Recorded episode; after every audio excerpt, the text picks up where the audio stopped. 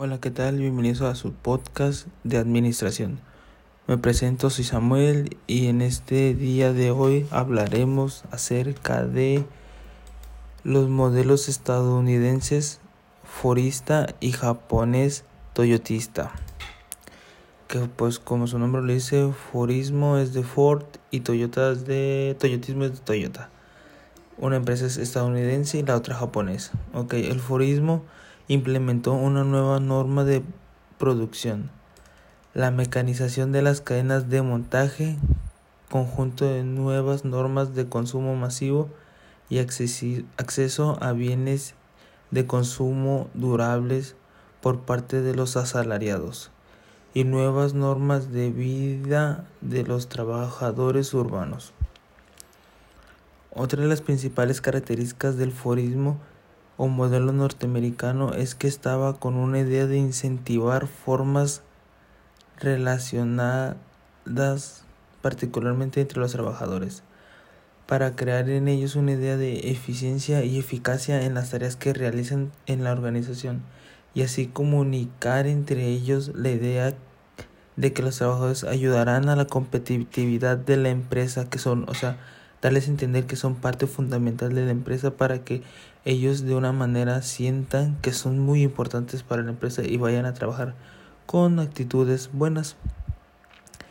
También dice que una empresa debe evaluar la contratación desarrollada por el trabajo, o sea, tienen que evaluar a quién contratan para el trabajo que están requiriendo porque a veces hay personas que pues saben hacer un trabajo pero específicamente el trabajo que ocupamos no y es como que lo pueden aprender pero ocupamos a con experiencia para que haga bien el trabajo y de manera mejor. También tienen que hacer un reconocimiento a través del salario porque así incentivas al trabajador a que vaya con más ganas y que le eche más ganas y haga bien su trabajo.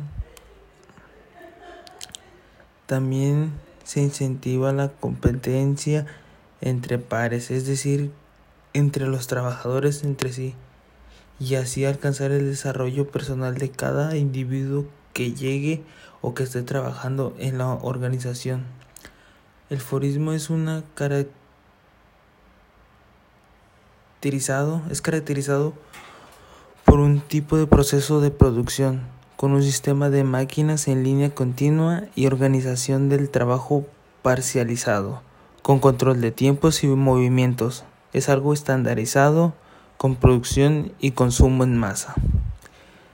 En la década de 1980, este eficaz método de organización productiva fue paulatinamente perdiendo terreno ante otro modelo, que en este caso fue el japonés,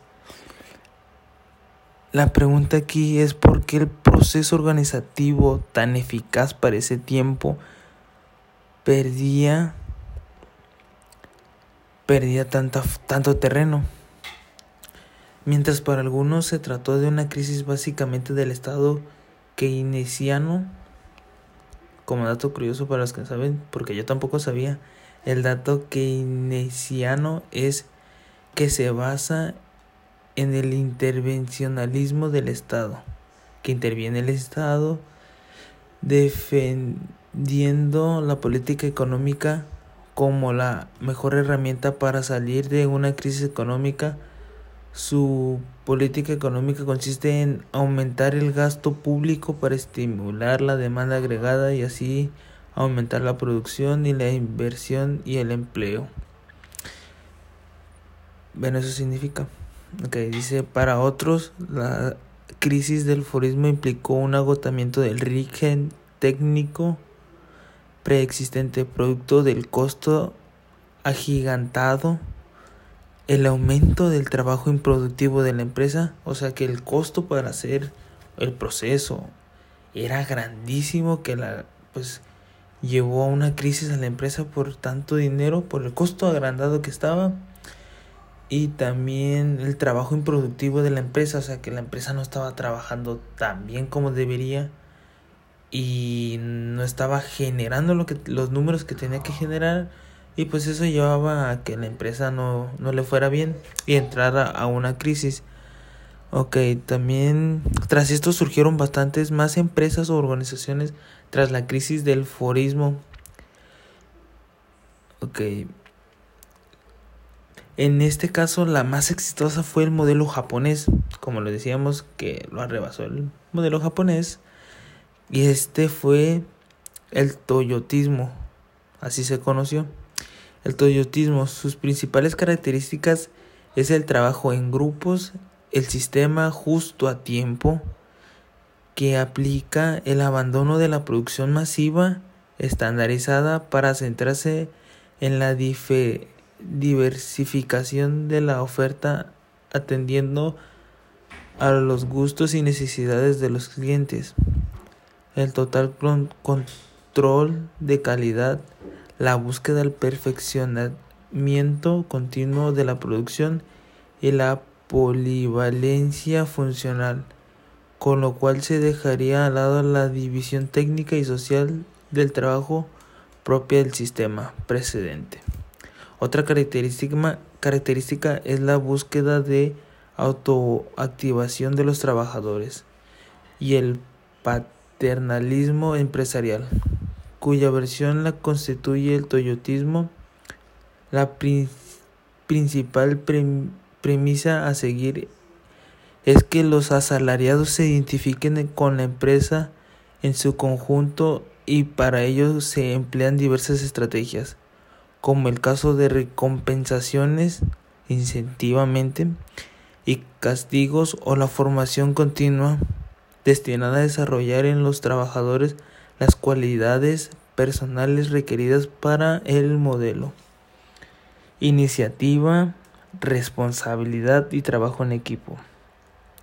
También una manera para lograrlo es que el empleado o trabajador era otorgarle ciertas garantías de empleo, de carrera, de ingreso salarial, entre otras más.